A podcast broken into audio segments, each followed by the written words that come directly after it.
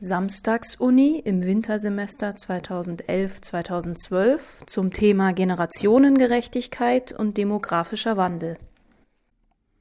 Zehnter und letzter Vortrag Professor Dr. Klaus Günther Kollatz Altern, ein generelles Schicksal der Organismen. Altern, ein generelles Schicksal der Organismen. Das kommt darauf an, wie man das betrachtet. Wenn man Altern einfach nur als eine zeitliche Abfolge von irgendwelchen physiologischen oder sonstigen Prozessen ansieht, dann kann man sagen, das betrifft alle Organismen in irgendeiner Form, da passiert was über die Zeit.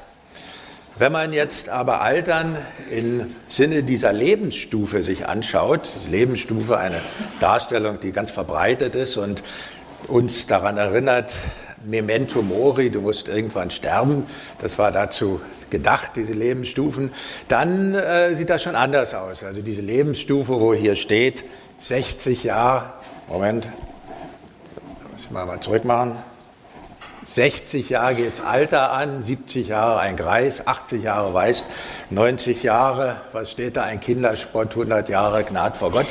Dann äh, ist das, was man bezeichnet als Altern mit Seneszenz. Da wird man also richtig in dem Sinne alt, wie wir das so vom Alltag her kennen. Wobei diese 50 Jahre Stillestand da oben, das ist einfach nur wegen der Symmetrie, denn 50-jähriger Mensch altert eben auch schon in, gewissem, in gewisser Weise. Also es kommt darauf an, wie wir das betrachten. Und wenn ich das Alter in diesem Sinne betrachte, dann muss ich sagen, nein, Altern ist kein generelles Schicksal der Organismen. Und darüber möchte ich Ihnen ein bisschen was erzählen heute. Äh, wenn wir mal so schauen, da werden plötzlich Bücher auf den Markt gebracht, da steht Ending Aging, dann Verjüngung und Durchbrüche, die unser Altern umkehren können, äh, geschrieben von einem Herrn, von einem Professor aus Cambridge, Aubrey de Grey heißt er, also durchaus ein ja, eigentlich primär ernstzunehmender Mann. Und äh, wenn Sie sowas lesen, dann äh, können Sie ganz, ganz glücklich sein, dass die, die Wissenschaftler uns eine undefinierte Lebensspanne voraussagen. Und das kann man schon so in 25 Jahren erreichen. Sie sehen, Forschen an der Unsterblichkeit. Im Jahre 2025 geborene Menschen können im Durchschnitt 5000 Jahre alt werden. Also ganz merkwürdige Sachen, die da auf uns zukommen und die man da lesen kann. Und wir brauchen äh, gar nicht so weit zu gehen. Hier unten in der Badischen Zeitung. Forscher entdecken das Gen für die Langlebigkeit. Forscher finden Pfad zum Jungbrunnen. Freiburger Forscher. Eiweiß verlängert das Leben um ein Drittel. Also Sie sehen, da steckt sehr viel Optimismus in der ganzen Geschichte drin. Und äh, tatsächlich gibt es natürlich Menschen, die schon recht alt geworden sind. Ich habe Ihnen hier ein paar Bekannte mal rausgebracht gesucht. Die bekannteste und älteste Frau in diesem Zusammenhang ist die Jeanne Calment, die definitiv 120 Jahre alt geworden ist, 122 Jahre sogar, da hat sie also noch zwei Jahre vor sich gehabt. Dann die berühmte Queen Mum mit 102 Jahren gestorben, Ernst Jünger mit 103 Jahren gestorben und Johannes Hesters vor kurzem mit 108 Jahren gestorben. Also es gibt schon äh, ganz ordentliche Lebensspannen. Und wenn man sich jetzt äh, mal ansieht, woher dieser ganze Optimismus kommt, den ich Ihnen da zunächst verkündet habe, dann äh, zeigt uns das diese Grafik. Das ist eine Statistik aus einem Institut in Rostock, die sich also mit Altersstatistik und auch mit der Biologie des Alters beschäftigen. Und die haben festgestellt, dass unsere Lebenserwartung in Jahren linear zunimmt, und zwar seit dem Jahr 1840. Jetzt hat man immer gedacht, also spätestens im Jahr 1980, also so langsam muss die Lebenserwartung ja jetzt wieder abknicken und das tat sie nicht. Und im Jahr 2000 hat man gedacht, jetzt wird es aber langsam Zeit, dass die abknickt, tat sie auch nicht. Und äh, wenn man jetzt die Sache projiziert, dann könnte man wirklich denken, na gut, das geht munter so weiter.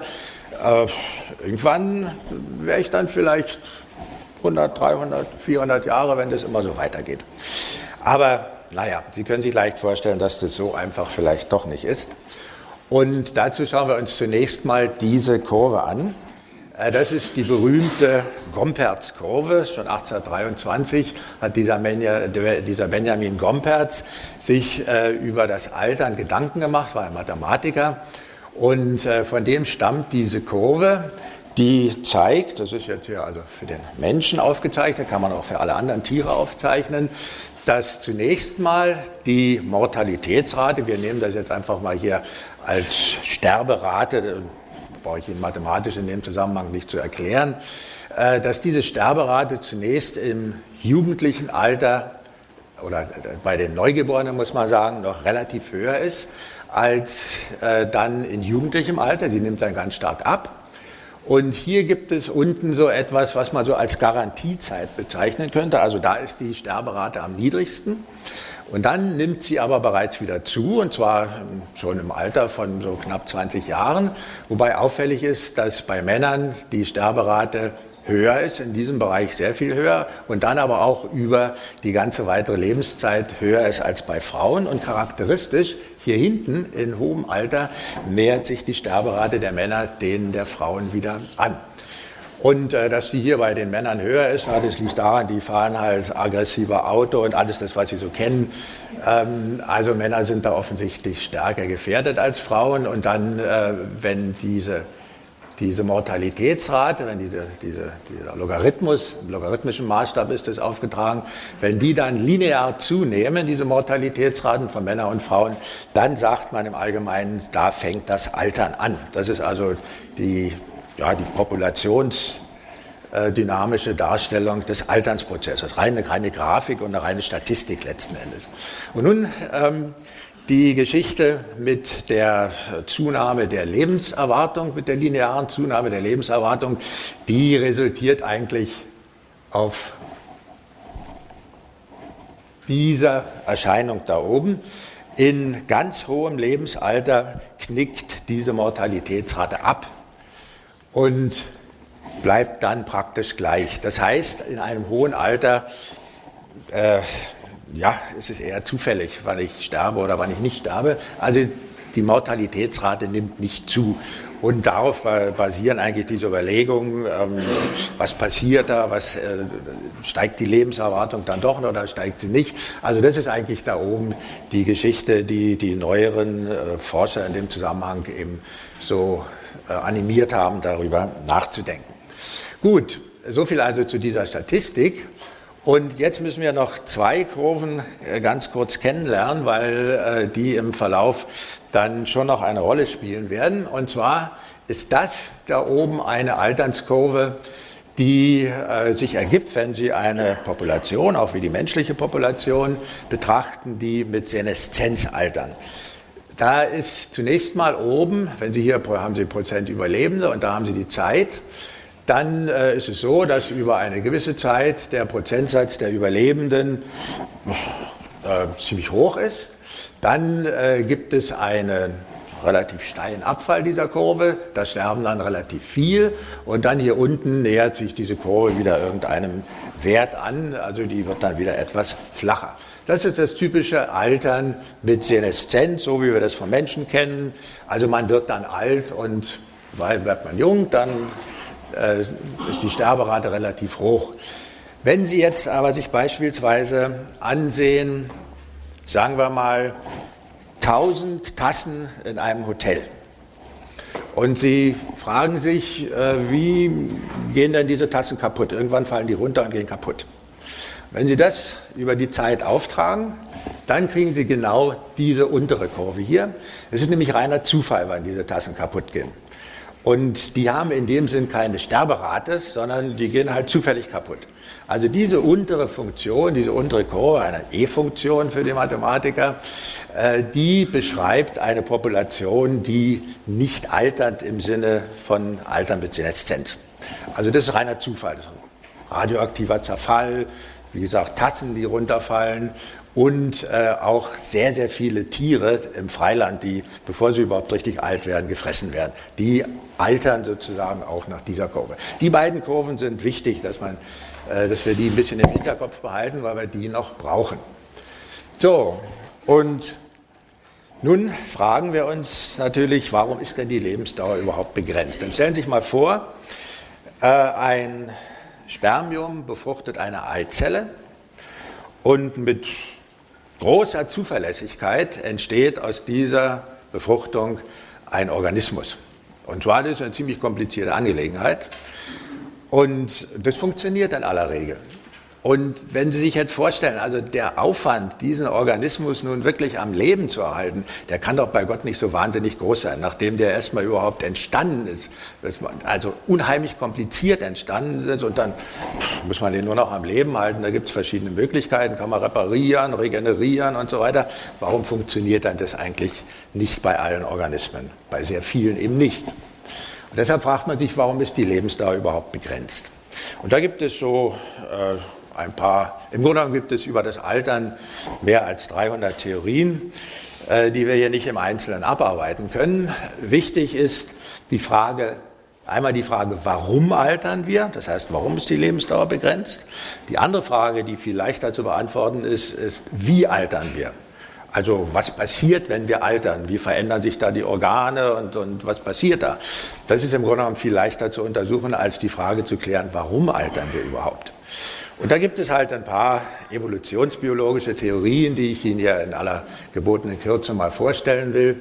Äh, einmal hat sich August Weismann, den ich hier besonders gerne zitiere, weil er ein Freiburger war, ein berühmter Freiburger Zoologe, der hat im Jahre 1882 schon gesagt, Lebensdauer ist eine Anpassung und daher erblich. Da kommt also schon irgendwie eine genetische Komponente, spielt eine Rolle und äh, es spielt die Rolle, dass die Lebensdauer offensichtlich abhängig ist von der Umwelt, in der ich äh, eben meine Evolution mache, von den Umweltbedingungen, äh, dass da irgendwelche wichtigen Dinge eine Rolle spielen. Dieser August Weismann, hier ist er, ähm, der hat in einem kleinen Artikel über die Dauer des Lebens 1882 eben geschrieben, ich glaube allerdings nicht an die Richtigkeit und so weiter, ich halte den Tod in letzter Instanz für eine Anpassungserscheinung. Und er hat auch gesagt, eigentlich könnte schon sein, dass das Leben im Prinzip unendlich ist, aber er wusste noch nichts von Genetik und so weiter. Aber äh, er hält eben die Sache doch für eine Anpassungserscheinung, also etwas Vererbbares, wie graue Haare, ne, nicht graue Haare, aber rote Haare oder irgendwelche anderen äh, Dinge, die vererbt werden können. Das war also die erste und frühe Überlegung, auf die sich viele andere Überlegungen dann beziehen. Eine zweite Überlegung, die bezieht diese Gene etwas mehr noch ein und die sagt, geht von der Vorstellung aus, wenn sich irgendwelche, wenn irgendwelche Gene mutieren, was wir ja oft tun, und äh, Gene in irgendeiner Population, wenn die mutieren, so dass sie schädlich sind, dann äh, werden sie in der Evolution aus dieser Population herausgenommen werden, weil diejenigen, die diese schädlichen Gene haben, einen schlechteren Fortpflanzungserfolg haben. Und äh, solche Evolutionsbetrachtungen, die richten sich immer nach dem Fortpflanzungserfolg, nach der Fitness, nach dem Fortpflanzungserfolg. Also solche Genmutationen, die, welche die Fortpflanzungsfähigkeit negativ beeinflussen, werden aus der Population eliminiert. Nun, mit nachlassender Fortpflanzung ist der Druck, diese Gene zu eliminieren, diese Mutationen zu eliminieren, nicht mehr so groß. Und nach der Fortpflanzung geht es sowieso nicht mehr. Und das heißt, mit nachlassender Fortpflanzungsleistung äh, werden diese Gene also sich in der Population mehr und mehr anhäufen, sodass man so ein bisschen lax nach sagen kann, nach Ende der Fortpflanzung entsteht eine genetische Mülltonne. Man muss sich das so vorstellen, ich habe vorhin gesagt, dass die Tiere, die meisten Tiere eben nach dieser äh, E-Funktion sterben im Freiland. Das heißt, die erleben ihr äh, Alter, was sie erleben könnten, wenn man sie behütet aufzieht im Zoo oder sowas, das erleben die allermeisten Tiere gar nicht, sodass es letzten Endes egal ist, was da hinten passiert. Und äh, insgesamt können aber dann äh, solche Genmutationen, die schädlich sind, die sich dann da anhäufen, die können dann äh, eben zur Beendigung des Lebens führen. Das ist die Überlegung. Und noch ein bisschen präziser äh, ist dann diese Überlegung fortgeführt worden von einem George Williams. Der hat gesagt, es gibt, es kann ja Gene geben, die die Fortpflanzung begünstigen. Und äh, wenn diese Gene, die die Fortpflanzung, die den Fortpflanzungserfolg begünstigen, die werden dann sicher auch äh, angehäuft in der Population, selbst wenn sie mit zunehmendem Alter schädlich sind. Es sind also Gene, die zweierlei Wirkung haben, die auf der einen Seite die Fortpflanzung befördern, dann ist es gut. Und äh, wenn die dann im Alter schädlich sind, ist eigentlich egal, weil der Fortpflanzungserfolg eben zählt. Und äh, sowas kann man sich leicht vorstellen. Denken Sie nur, es gibt ja äh, essentielle Hypertonie, also essentiellen Blutdruck gibt es ja. Blutdruck, hohen Blutdruck. Das ist, wenn Sie sich so an, wenn Sie an Tiere denken, da in, in freien Wildbahn, das ist gar nicht so schlecht, wenn die als junge Tiere einen höheren Blutdruck haben als andere, die einen sehr niedrigen Blutdruck haben. Denn wenn ich ein bisschen höheren Blutdruck habe, dann kann ich mich mehr bewegen, dann kann ich schneller wegrennen, wenn, wenn mich jemand ärgert, ich kann schneller auch irgendeinen einen Geschlechtspartner finden. Also ich bin aktiver im Grunde genommen. Im zunehmenden Alter ist es nicht mehr so toll, wenn ich einen hohen Blutdruck habe, aber das ist eine, die, ein Beispiel für sowas, dass solche Gene, die eben für einen etwas höheren Blutdruck sorgen, durchaus gefördert werden. Es gibt noch andere Beispiele, nur um mir das so ein bisschen mal klar zu machen. Und äh, schließlich, äh, das habe ich Ihnen jetzt hier mal so grob skizziert, wie man sich das vorstellen kann. Äh, es gibt das, was man so als Reproduktionswert bezeichnet. Das ist kein schönes Wort, wenn man über die Reproduktion des Menschen sich Gedanken macht. Äh, hier ist einfach aufgezeichnet die Anzahl der Nachkommen, die ein, äh, ein Mädchen oder eine Frau relativ zu denen, die hier im Maximum der Fortpflanzungszeit noch bekommen werden kann, bekommen kann. Also die kann, ein, ein junges Mädchen kann noch Nachkommen mehr und mehr bekommen, bis zum Maximum der Fortpflanzung, so ein relativer Wert hier. Und äh, dann, wenn sie älter ist, kann sie eben im Verhältnis zu dieser äh, Altersstufe weniger Nachkommen kriegen. Das ist das, was man so als Reproduktionswert bezeichnet. Und äh, was ich Ihnen jetzt gesagt habe von diesem Williams, der von diesen Genen spricht, die positiv und negativ äh, arbeiten können, dann ist die Genwirkung hier kann die positiv sein und mit zunehmendem Alter hier unten kann sie negativ sein. Das ist das, was damit dargestellt ist. Also eine, so wie der Fachmann sagt, eine pleiotrope Genwirkung äh, im, zum Maximum der Fortpflanzung positiv und später negativ. Und schließlich, um diese kurze Übersicht abzuschließen, gibt es einen Thomas Kirkwort, der sich letzten Endes eigentlich auch auf den Weißmann noch bezieht. Und der geht von der Vorstellung aus, es gibt immer irgendwie begrenzte Ressourcen. Also es können Nahrungsressourcen sein, steht nicht genug Nahrung zur Verfügung für einen Organismus. Und dann muss der sich entscheiden, was ich mache. Stecke ich jetzt viel Energie in meine Fortpflanzung, dann kann ich nicht so lange leben, weil mein Körper dann schneller kaputt geht. Durch irgendwelche Umweltschäden, oxidativen Stress, was man alles da anführen kann. Oder stecke ich sehr viel äh, Energie in die Aufrechterhaltung meines Körpers, in die Gesunderhaltung meines Körpers. Dann kann ich nicht so viel in die Fortpflanzung stecken, kann aber lange, le lange leben. Und das ist natürlich ein, äh, so ein Vorgang, der ineinander übergeht. Mehr oder weniger kann ich da reinstecken und das kann man vielleicht ganz schön sich an diesem Bild klar machen. Wenn ich also einen hohen Aufwand in die Fortpflanzung stecke, dann kann ich nur einen geringen Aufwand in die Körpererhaltung stecken, dann lebe ich kürzer. Wenn ich einen hohen Aufwand in die Körpererhaltung stecke, dann kann ich nur einen geringen Aufwand in die Fortpflanzung stecken und dann lebe ich länger. Das ist also die Waage hier, die angedeutet. Und dieser Pfeil bedeutet die Lebensdauer. Und da kann ich dann sozusagen hin und her mich bewegen. Äh, da gibt es also auch eine ganze Reihe Untersuchungen, die solche Kompromisse zwischen Fortpflanzung und Lebensdauer ganz gut beweisen können. Also wenn Sie sich vorstellen, äh, Sie sind eine Fliege und äh, die Fliegen, die sind also vielen Bedrohungen ausgesetzt, sie werden gefressen und fallen ins Wasser und alles Mögliche, dann ist es für so eine Fliege gut, ganz viel in die Fortpflanzung zu powern, also möglichst schnell und ganz, ganz viele Eier zu legen dann kann ich sterben. Wenn Sie aber zum Beispiel ein Vogel sind oder auch ein Mensch, dann sind Sie wesentlich besser behütet und geschützt. Und dann äh, kann ich also mehr Aufwand treiben, um meinen Körper intakt zu halten und pflanze mich dann nicht so hektisch fort wie die Fliege. Das wären so diese beiden Überlegungen, die da eine Rolle spielen. So, und nachdem äh, wir jetzt so schön diese Theorien uns klar gemacht haben, müssen wir feststellen, dass eine ganze Reihe von Organismen sich leider, leider nicht an diese Regeln halten, die das alles so schön einfach erklären würden. Und die stelle ich Ihnen jetzt einfach mal vor. Formen des Alters will ich das nennen. Und da fangen wir an mit dem, was wir schon besprochen haben jetzt an der ersten Abbildung, Altern mit Seneszenz. Sie werden daraus erkennen, es gibt offensichtlich auch Altern ohne Seneszenz und es gibt sogar unsterbliche Wesen. So, Altern mit Seneszenz. Äh, ich habe es hier nochmal kurz angeschrieben. Altersabhängige Veränderungen in einem Organismus, die zum Anstieg der Mortalitätsrate und zur Verminderung der Fortpflanzungsfähigkeit führen. Das ist so die allgemeine Definition von Seneszenz. Da häufen sich dann irgendwelche schädlichen Prozesse an, zufällig meistens, die dann irgendwann zum Tod führen. Gut. Und ja, da fangen wir mit einem Organismus an, von dem Sie sicher noch nichts gehört haben. Das ist ein Bakterium.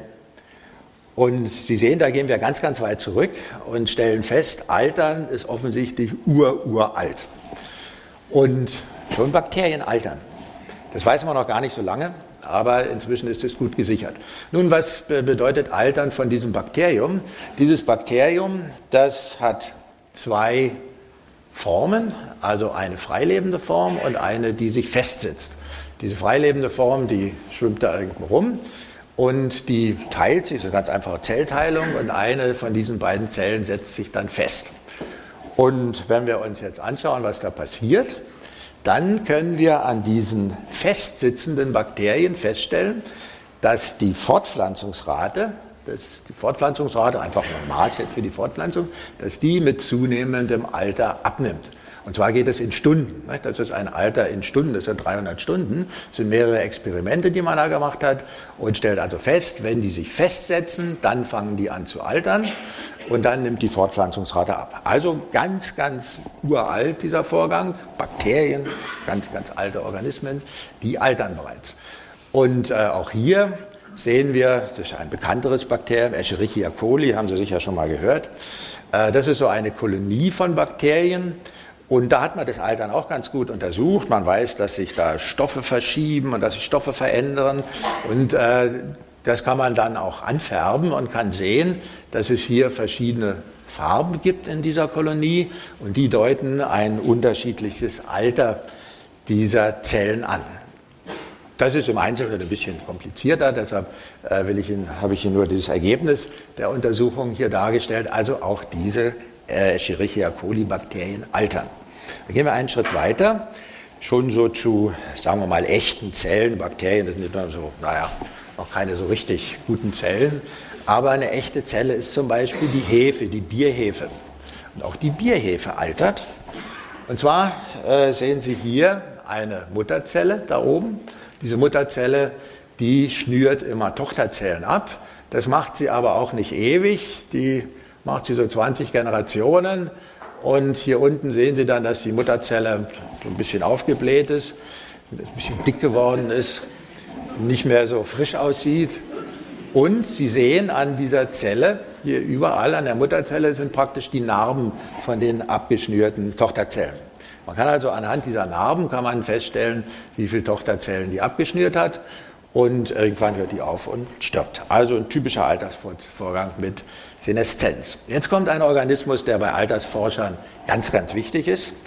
Das äh, ist der Fadenwurm, und zwar besonders der Fadenwurm Cenorhabditis elegans. Das ist ein ganz berühmter Kandidat für die Altersforschung. Auch der altert, wird größer und er lagert etwas ein, was bei vielen, vielen Altersprozessen sichtbar wird. Er lagert Alterspigment ein. Daran kann man erkennen, dass er altert.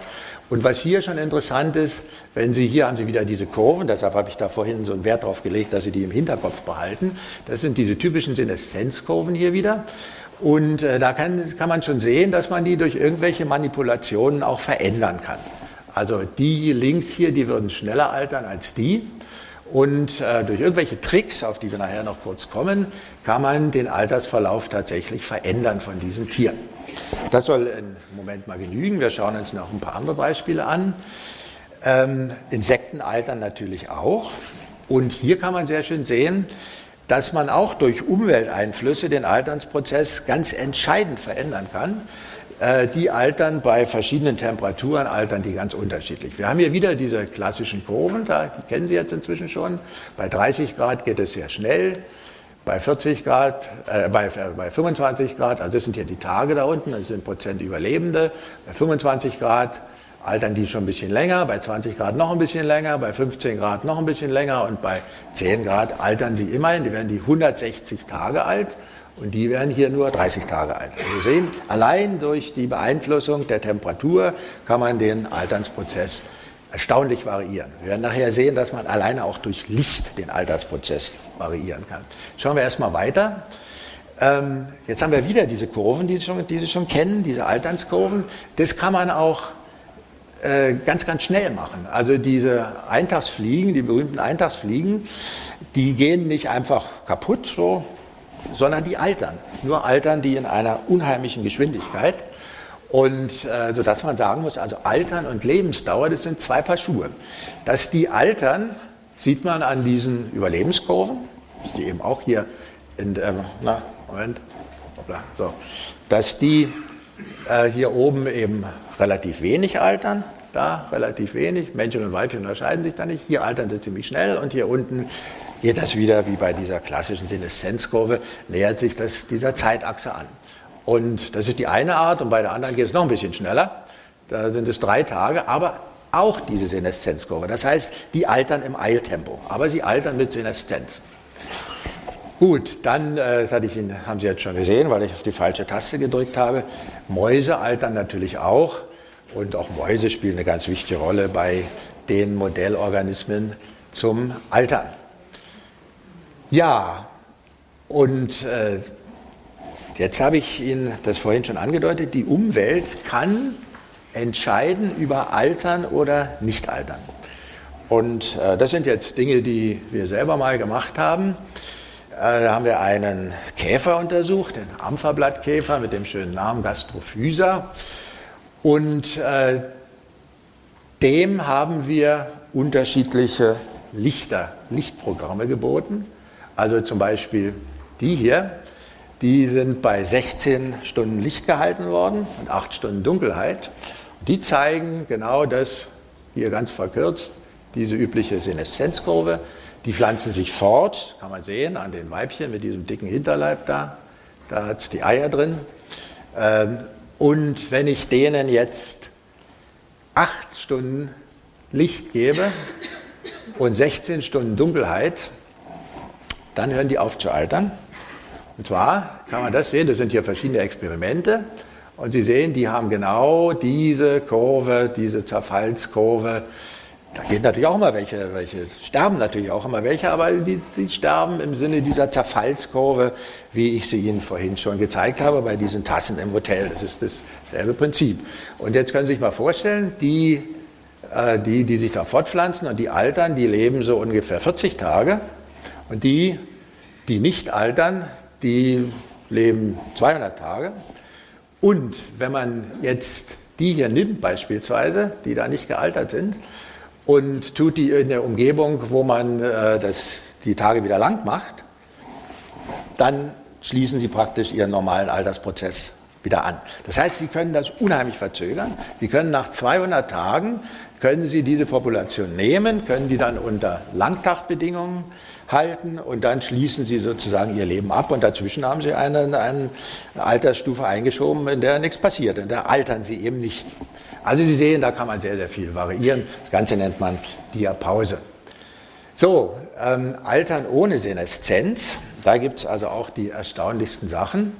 Äh, da gibt es zunächst einmal die Tatsache, dass man altert oder dass man stirbt direkt nach der Fortpflanzung. Dass die Fortpflanzung also sozusagen ein Programm dafür ist, dass ich anschließend sterbe. Das gibt es bei Pflanzen sehr weit verbreitet. Hier äh, haben wir eine Bromelie mal und da sehen Sie praktisch drei Generationen an dieser, diesem Bromelienstamm. Das ist die erste Generation, die hat geblüht und ist abgestorben. Das ist die zweite Generation, die hat hier schon Blütenansätze, ist noch grün. Und die wird dann auch absterben, wenn sie geblüht hat. Und hier unten ist dann schon die dritte Generation, die das gleiche Schicksal erleidet. Äh, noch bekannter in dem Zusammenhang ist die Agave hier rechts. Die Agave, die kann lange, lange, lange leben. Und wenn sie ein einziges Mal blüht, stirbt sie ab. Noch spektakulärer ist es beim Bambus zum Beispiel. Dieser Bambus, der kann vielleicht alle 120 Jahre mal blühen. Man weiß gar nicht genau, wann der blüht und warum der eigentlich blüht. Und wenn der nach 120 Jahren geblüht hat, stirbt er ab. Und das ist sehr ärgerlich, weil äh, der Bambus hat nämlich verschiedene Klone und diese Klone sind verteilt über die ganze Welt. Und es kann passieren, wenn der eine Klon dann anfängt zu blühen in Kanada, dann fängt der andere in Neuseeland auch an zu blühen und dann gehen sie beide anschließend kaputt. Das ist manchmal sehr ärgerlich für Gärtner. Ähm, das zeigt aber, wie gesagt, diesen Effekt, dass man eben hier direkt nach der Fortpflanzung dann äh, stirbt und wenn Sie die an der Fortpflanzung verhindern, dann leben die länger. Sowas gibt es bei Tieren auch. Ein berühmteste Beispiel ist der Lachs. Eine Lachsart, muss man sagen, oder mehrere. Nicht alle Lachsarten verhalten sich so. Wenn äh, dieser Lachs eben zu seinen Laichgewässern geschwommen ist und hat sich dann fortgepflanzt, stirbt er. Und sowas gibt es auch bei Säugetieren oder bei Beuteltieren genau genommen. Äh, diese australische Beutelmaus, da trifft es nur die Männchen. Diese Männchen die haben so viel Stress bei der Fortpflanzung. Und Stress heißt auch wirklich, dass die äh, eben einen unheimlich hohen Cortisolspiegel haben, wie die Lachse übrigens auch, äh, sodass die ähm, Tumore kriegen und, und, der Darm geht kaputt und alles Mögliche. Die sterben zuverlässig nach der Fortpflanzung. Und da trifft, wie gesagt, trifft es nur die Männchen, die scheinen sich da mehr aufzuregen dabei. Und es ist so eine Art ja, Bevölkerungsregulation, wenn Sie so wollen. Also das gibt es, diesen Fortpflanzungstod. Und dann, ja, dann gibt es Tiere, die haben, weiß man eigentlich gar nicht so recht.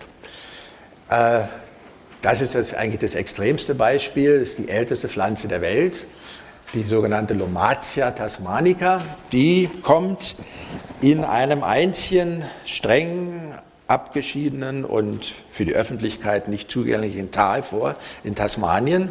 Man darf gar nicht so genau wissen, wo die wächst, denn diese Pflanze ist nachweislich inzwischen vielleicht ein paar Jahre älter, weil das Bild schon ein paar Jahre älter ist, äh, 43.600 Jahre alt. Das kann man messen mit so einer Radiokarbonmethode, also das ist wirklich gemessen worden. Und äh, da denkt man ja, wieso, die hat, hat ja Blüten und so. Die hat Blüten, aber diese Blüten sind steril. Die kann sich über Blüten nicht fortpflanzen. Es gibt eine Theorie, wie das zustande gekommen ist. Die kann sich nicht fortpflanzen äh, über Blühen, sondern die pflanzt sich vegetativ fort. Die treibt immer weiter aus, treibt immer weiter aus. Und äh, die ältesten Teile sind eben 43.000 Jahre. Die können auch dann schon abgestorben sein, aber es kommen immer wieder neue nach, sodass man sagt, diese Pflanze ist tatsächlich so steinalt. Nicht ganz so alt sind äh, diese kalifornischen Borstenkiefern. Die, da gibt es eine ganze Reihe, die auch so 4800 Jahre alt sind. Die können aber auch noch weiter wachsen. Wobei man sich eben klar machen muss, die haben zum Teil abgestorbene Teile, aber die treiben immer wieder neu aus. Und der einzelne neue Austrieb ist natürlich keine 4800 Jahre alt, aber die Pflanze, die dafür sorgt, dass sie immer weiter lebt, die ist so alt. Und äh, wir brauchen gar nicht so weit zu gehen. Wenn Sie nach Hinterzarten fahren, ins Hinterzarten am Moor, dann gucken Sie sich dieses Torfmoos an, Sphagnum phalanx. Man weiß nicht, wie alt es ist. Das kann so alt sein wie die Eiszeit. Das wächst da immer weiter vor sich hin, vegetativ, treibt immer neu aus, gibt riesengroße Flächen und man hat keine Vorstellung, wie, wie alt es ist. Also das wahrscheinlich ist das in der letzten Eiszeit da entstanden, reingetragen worden, gebildet und wächst da derzeit weiter. Also die erstaunlichsten Sachen. Und äh, auch hier so ein Röhrenwurm, ist ein bisschen unbekannter, aber es sieht hübsch aus. Äh, Im Meer mindestens 170 bis 250 Jahre.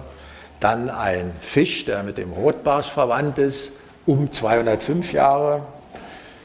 Andere Fische werden vielleicht zwei Jahre alt. Also die sind, das ist das Interessante, die sind sehr nah alle miteinander verwandt, aber sie haben extrem unterschiedliche Lebensdauern.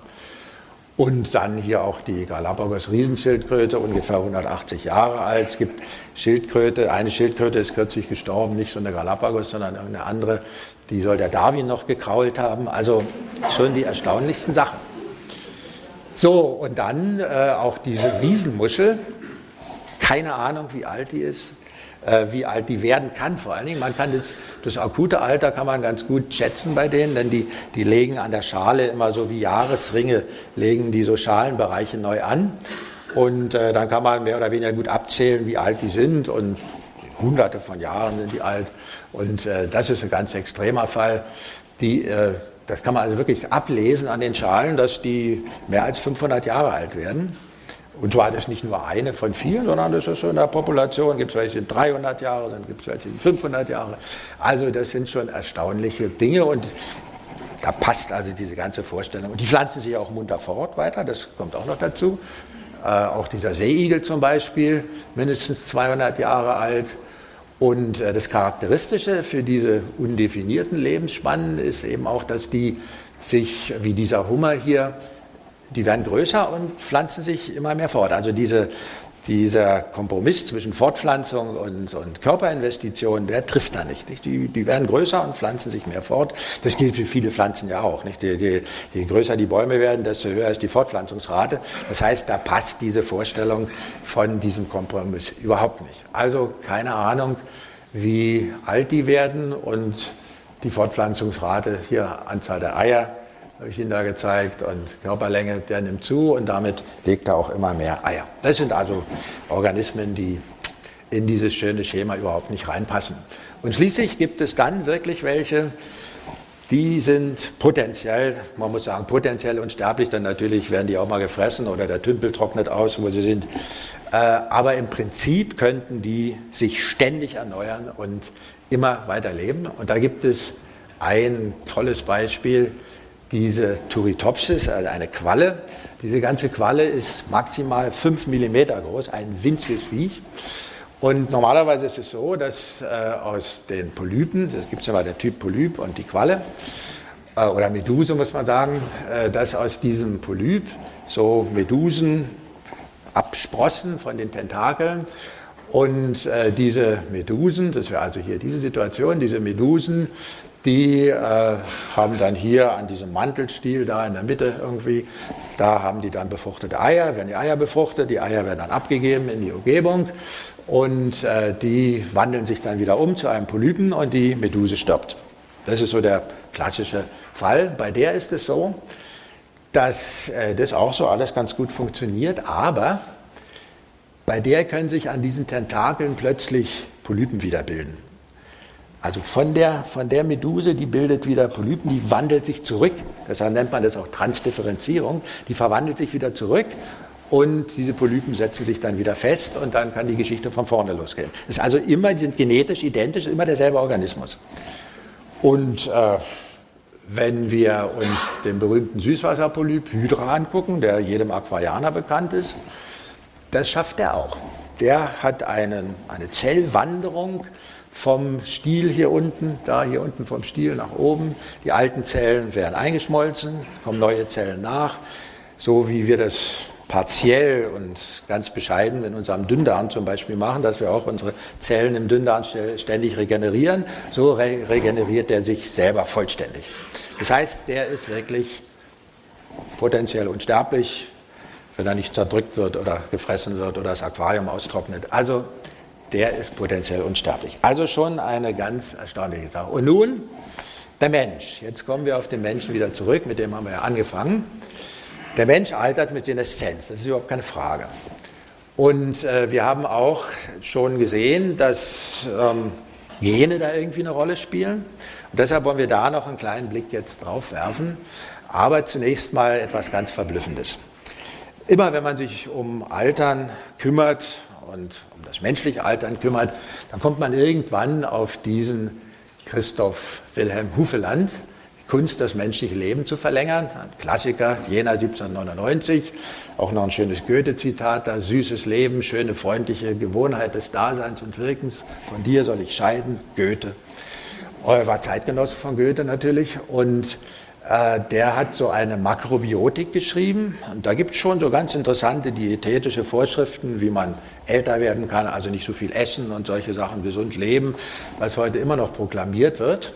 Und in diesem Werkchen, in dieser Schrift, gibt es eine Statistik. Diese Statistik heißt, von 100 Menschen, die geboren werden, sterben 50 vor dem 10., 20, 10 und 20, 10, 20 und 30, 6 und so weiter. So, also kann man sich eigentlich vorstellen, was, wie das jetzt wirklich läuft, diese Geschichte. Aber es ist ja ganz einfach, daraus mal eine Kurve zu machen. Und das ist verblüffend. Wir kennen jetzt diese Kurve schon. Vor ungefähr 200 Jahren sind die Menschen genauso gestorben wie Tiere in der freien Wildbahn. Das heißt, äh, die Chance, in jedem Alter zu sterben, war immer dieselbe. Das ist diese typische Zerfallskurve. Sie sind also gestorben wie die berühmten Tassen im Hotel, von denen ich geredet habe. Die sind einfach zerfallen. Und äh, das kann man sich jetzt auch noch ein bisschen anschaulicher darstellen. Da haben wir jetzt nicht diese Lebensstufen, sondern The Bridge of Life. Das ist eine englische Darstellung. Und da sehen Sie, das kleine Kind muss da nur rauskommen, dann kommt der Tod schon und ballert es hier mit irgendeinem toten Schädel. Äh, da fängt es an zu spielen und da kommt der Tod, dann wird es größer, da kommt der Tod, dann wird es älter, da kommt der Tod und hier dann eben auch. Also die Chance war über die ganze Lebensdauer immer gleich. Und was ist passiert jetzt? Wir haben diesen Verlauf der Zeit, hier sind dann aufgetragen, überlebende Jahre und äh, verschiedene verschiedene Länder und Gegenden. Wir haben letzten Endes nichts anderes gemacht, als aus dieser E-Funktion, die haben wir aufgebaucht sozusagen, die aufgebaucht und die ist dann schlussendlich zu dieser Seneszenzkurve geworden. So wie wir es vorhin an diesem Beispiel dieser beiden Kurven ja schon gesehen haben. Wir haben einfach und ja, was heißt aufbauchen in dem Fall? Wir haben bessere medizinische Versorgung, wir haben Krankheiten besser heilen können. Wir haben also diesen Alternsverlauf der den von Wildtieren praktisch entsprach, den haben wir insofern geändert, als wir ihn zu einer echten Seneszenzkurve gemacht haben, äh, durch Verbesserung der hygienischen Umstände und all den Dingen, die uns heute eben zugutekommen in unserem Altersverlauf. Und was jetzt interessant ist, hier hinten hat sich aber nichts geändert. Die gehen alle hier so bis 100, ob das jetzt 108 sind, wie der, wie der Johannes Hesters oder 103, wie der, wie der äh, gute Ernst Jünger, das spielt keine Rolle. Aber die nähern sich alle da hinten wieder an und, wenn man jetzt genau hinguckt, da hinten haben Sie auch wieder diese typische Ex, äh, diese Exponentialfunktion da hinten. Wenn Sie das genau hingucken, wenn Sie das jetzt vergrößern würden, dann hätten Sie genau wieder diese Kurve des Zerfalls. Das heißt, ab einem bestimmten hohen Alter ist die Chance, im Verlauf der nächsten Jahre zu sterben, immer die gleiche. Zufällig, einfach zufällig. Das ist, glaube ich, eine ganz wichtige Erkenntnis, die sich letzten Endes auch schon aus dieser Kurve da ergeben hat, aus dieser Gompertz-Kurve, die ich Ihnen gezeigt habe. So, nun aber noch ein paar Dinge zu Genen und Altern. Ähm, das hatte ich Ihnen vorhin schon gezeigt. Forscher entdecken das Gen für die Langlebigkeit. Badische Zeitung, 2009, gar nicht so lange her. Also großartig, aber inzwischen sind mehr als 700 Gene entdeckt worden, die irgendwie die Lebensdauer von Modellorganismen regulieren und die Suche geht ständig weiter. Und äh, es gibt ein, äh, ja, das äh, sollte man schon erwähnen. Es ist Tatsache, allerdings, wir haben ja vorhin gesprochen von den Mechanismen des Alterns, die also wesentlich leichter zu studieren sind. Und es ist Tatsache, dass es äh, ähnliche genetische Signalwege, ich zeichne das ganz vereinfacht gleich noch, äh, gibt, die die Lebensdauer beeinflussen können. Also man kann die, kann die Lebensdauer schon variieren. bei diesen Fadenwürmern habe ich Ihnen das schon mal gezeigt. Und das wollen wir mal versuchen, in so einem ganz, ganz einfachen Beispiel will ich Ihnen das mal erklären. Das ist so ein Stoffwechselsignalweg und äh, da gibt es verschiedene Umgebungssignale, also Nahrung oder auch Hormone und alles Mögliche. Die wirken auf Nervenzellen, dann kann ein Hormon ausgeschüttet werden. Äh, das ist hier unser Fadenwurm als Beispiel, da ist das ganz gut untersucht worden.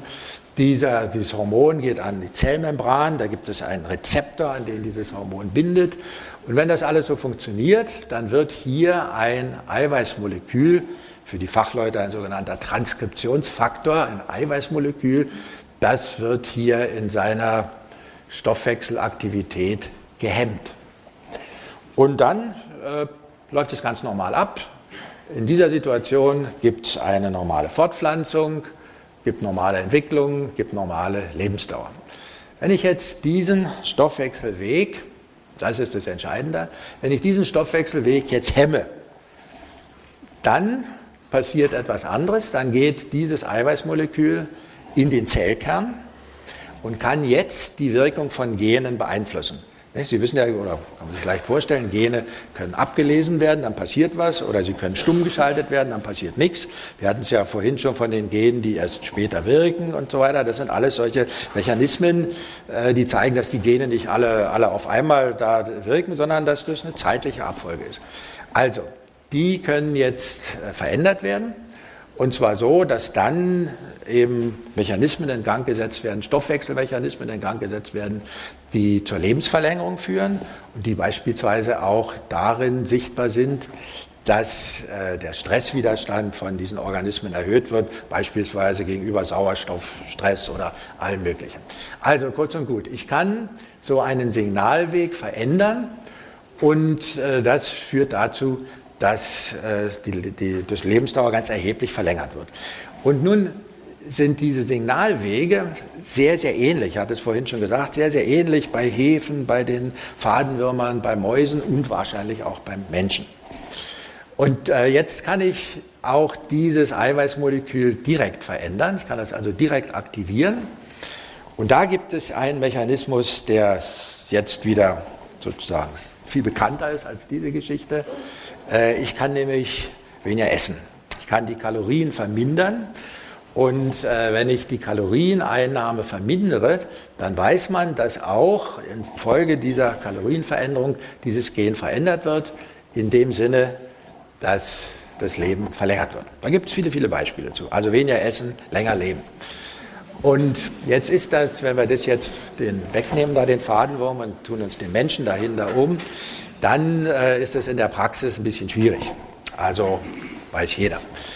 Und deswegen wäre es natürlich toll, wenn man jetzt einen Stoff hätte, der diese Kalorienverminderung einfach vortäuscht. Man, man nimmt eine Pille und kann genauso viel essen und hat trotzdem den gleichen Effekt. Das wäre natürlich toll. Und da kann man sich vorstellen, dass die Suche nach so einem Stoff sehr, sehr intensiv ist. Tatsächlich glaubte man, diesen Stoff auch gefunden zu haben. Und zwar im Rotwein. Resveratrol heißt diese geheimnisvolle Substanz. Die Amerikaner, die uns da immer so einen Schritt voraus sind, die haben natürlich äh, schon ganze Manufakturen gemacht, dann haben die Resveratrolpillen hergestellt. Wenn man jetzt umrechnet, wie viel Resveratrol man braucht, um seine Lebensdauer ein bisschen zu verlängern, dann werden das, wenn man das in Weinflaschen umrechnet, dann sind es elf Flaschen Rotwein pro Tag. Und da sind andere Dinge, spielen dann halt wieder eine Rolle, die dem entgegenwirken. Und das Dumme ist, deshalb steht da auch ein Fragezeichen, inzwischen ist es nicht mehr so ganz sicher. Aber äh, wie gesagt, das sind solche Geschichten. Und äh, in Wirklichkeit sieht es ein bisschen komplizierter aus. Äh, das ist also auch nur ein ganz bescheidener Ausschnitt von solchen Signalwegen, die da eine Rolle spielen. Das nur, um Ihnen einfach mal zu zeigen, dass die Wirklichkeit etwas komplizierter ist. So, und äh, jetzt gibt es auch eine äh, ganze ja, ein Konsortium von Forschern, die äh, in so einem, äh, so einem Healthy Aging Projekt verbunden sind, Genetik des gesunden Alterns. Da haben sich also 26 solche Forschungseinrichtungen zusammengetan. China ist dabei, zehn EU-Länder. Und was machen die? Die suchen jetzt nach Langlebigkeitsgenen. Und äh, zwar untersuchen sie da sehr, sehr alte Leute, hier 2000 hochbetagte Geschwisterpaare, mindestens 90 Jahre alt, und gucken, wie verändert sich, wie ist deren genetisches Profil verändert gegenüber denen, die nicht so alt sind. Und denken, dass sie da irgendwelche Kandidatengene finden.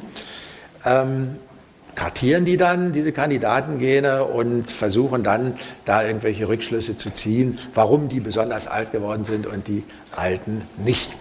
Es gibt tatsächlich einige dieser Gene, die da eine Rolle spielen. Also eins ist auch schon in der Presse bekannt geworden, das sogenannte ApoE4-Gen. Das spielt beim, das, das, Produkt dieses Gens spielt beim Fettstoffwechsel eine Rolle. Äh, wobei man sagen muss, genauer, das ist also kein Gen, sondern eine Genvariante, ein Allel von einem Gen, wie das heißt. Da habe ich Ihnen aufgeschrieben. Ähm, und wenn man dieses, dieses Allel hat, dieses ApoE4-Gen, andere haben das ApoE3 oder ApoE2-Gen, was also auch für die gleichen Stoffwechselwege da kodiert, wenn man das hat, dann ist die Wahrscheinlichkeit, an Alzheimer zu erkranken, wesentlich höher. Also es gibt solche Korrelationen.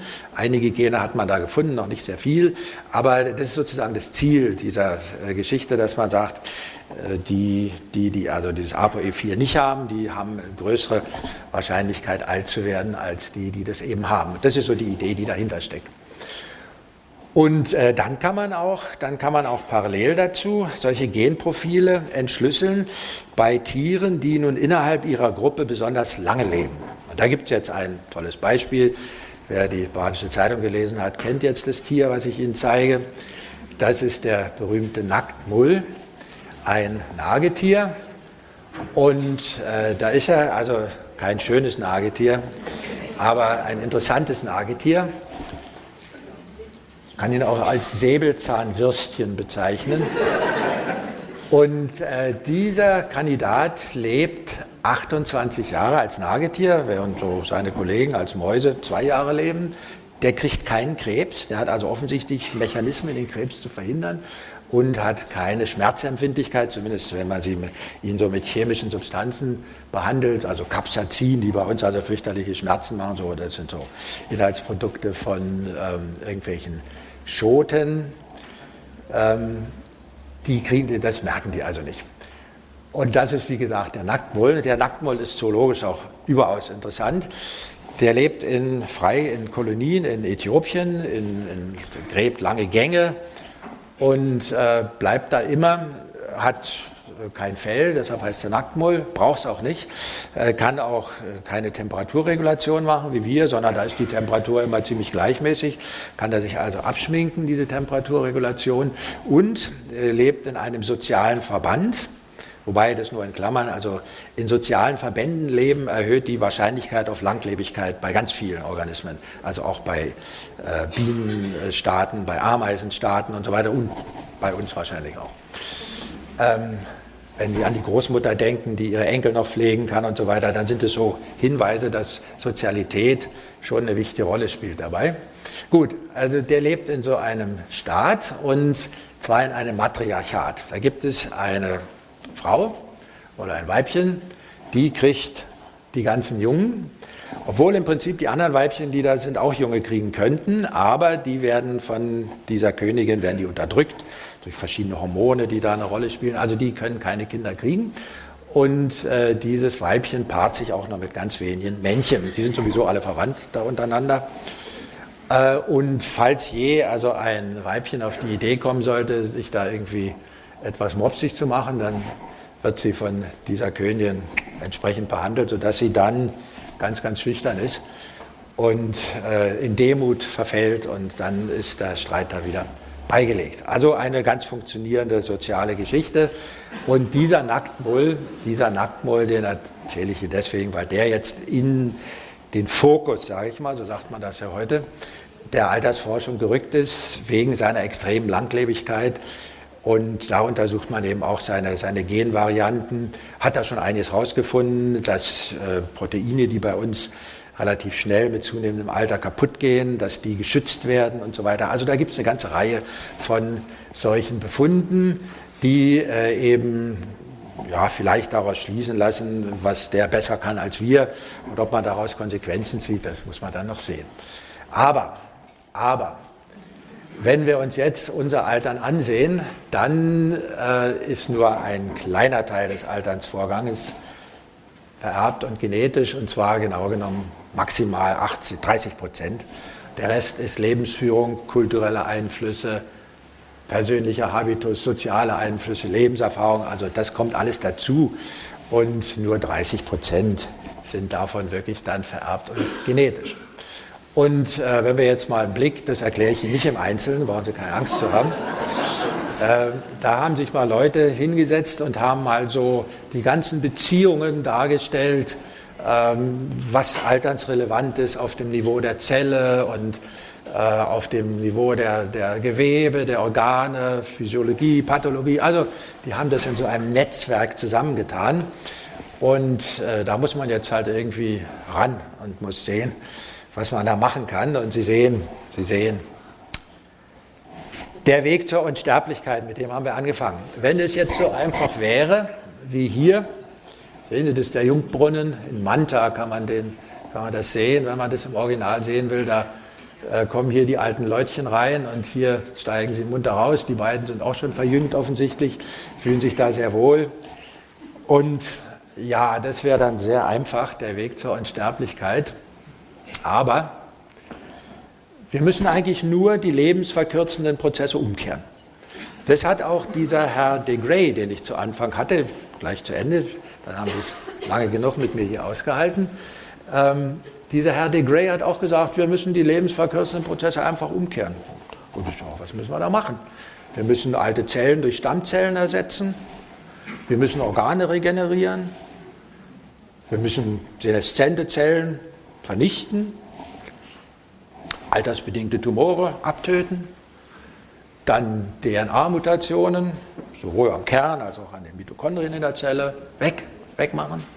Abgelesene Gene korrigieren Immunsystem reparieren, Hormonsystem reparieren. Schon haben wir es geschafft.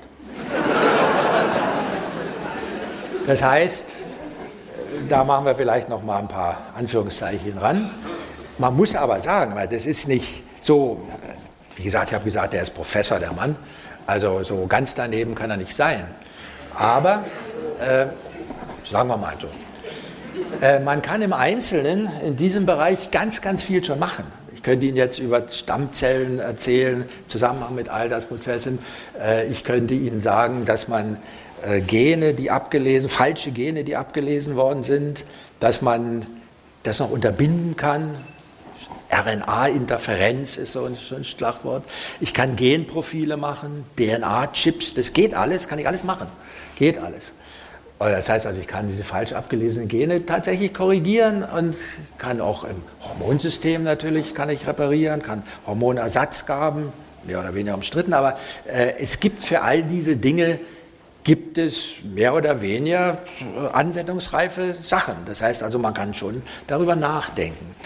Die Geschichte ist aber die, nennen wir das jetzt mal Anti-Aging, die Geschichte ist die, ich muss in jedem Fall früh anfangen mit solchen Ersatztherapien. Ich muss also nicht erst warten, bis ich alt bin, sondern ich muss möglichst früh schon sehen, aha, da zeichnet sich irgendwie eine Störung ab bei den Genen, da muss ich was tun. Und ich muss vor allem jeden Einzelnen, muss ich äh, zu dem entsprechenden Arzt oder in die Klinik schicken und muss sagen, jetzt untersuch mich mal, denn mein Genprofil sieht anders aus als Ihr Genprofil und als Ihr Genprofil. Ich muss jeden Einzelnen dahin schicken. Das heißt, jeder, für jeden muss ein individuelles Risikoprofil erstellt werden. Individu äh, individuelle Genprofile, man kann das machen im einzelnen Fall. Da müssen eben diese Gene blockiert werden, da ist man auf ganz gutem Weg. Dann äh, muss ich wissen, dass was in einem Organ schiefläuft, im anderen Organ nicht schieflaufen muss.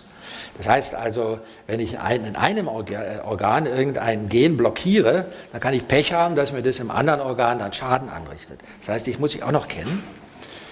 Ähm, warten Sie, da habe ich, glaube ich, ja, organspezifisch, das ist, das ist wichtig. Das hatte ich Ihnen auch noch gesagt.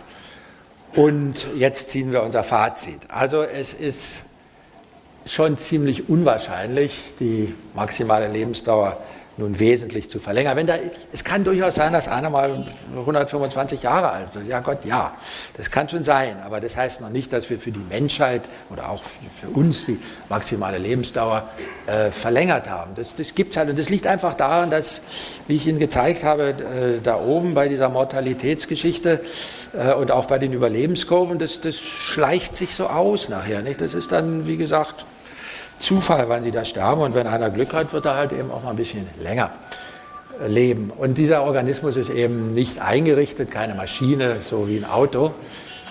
Und deshalb wird die Verlängerung der mittleren Lebensdauer, so wie sie programmiert ist, bald an ihre Grenze stoßen. Ist extrem aufwendig und, und, und vor allem teuer. teuer. Ja. Gut, das heißt, das heißt, wir werden das mal mit George Bernard Shaw. Versuchen Sie es bitte nicht.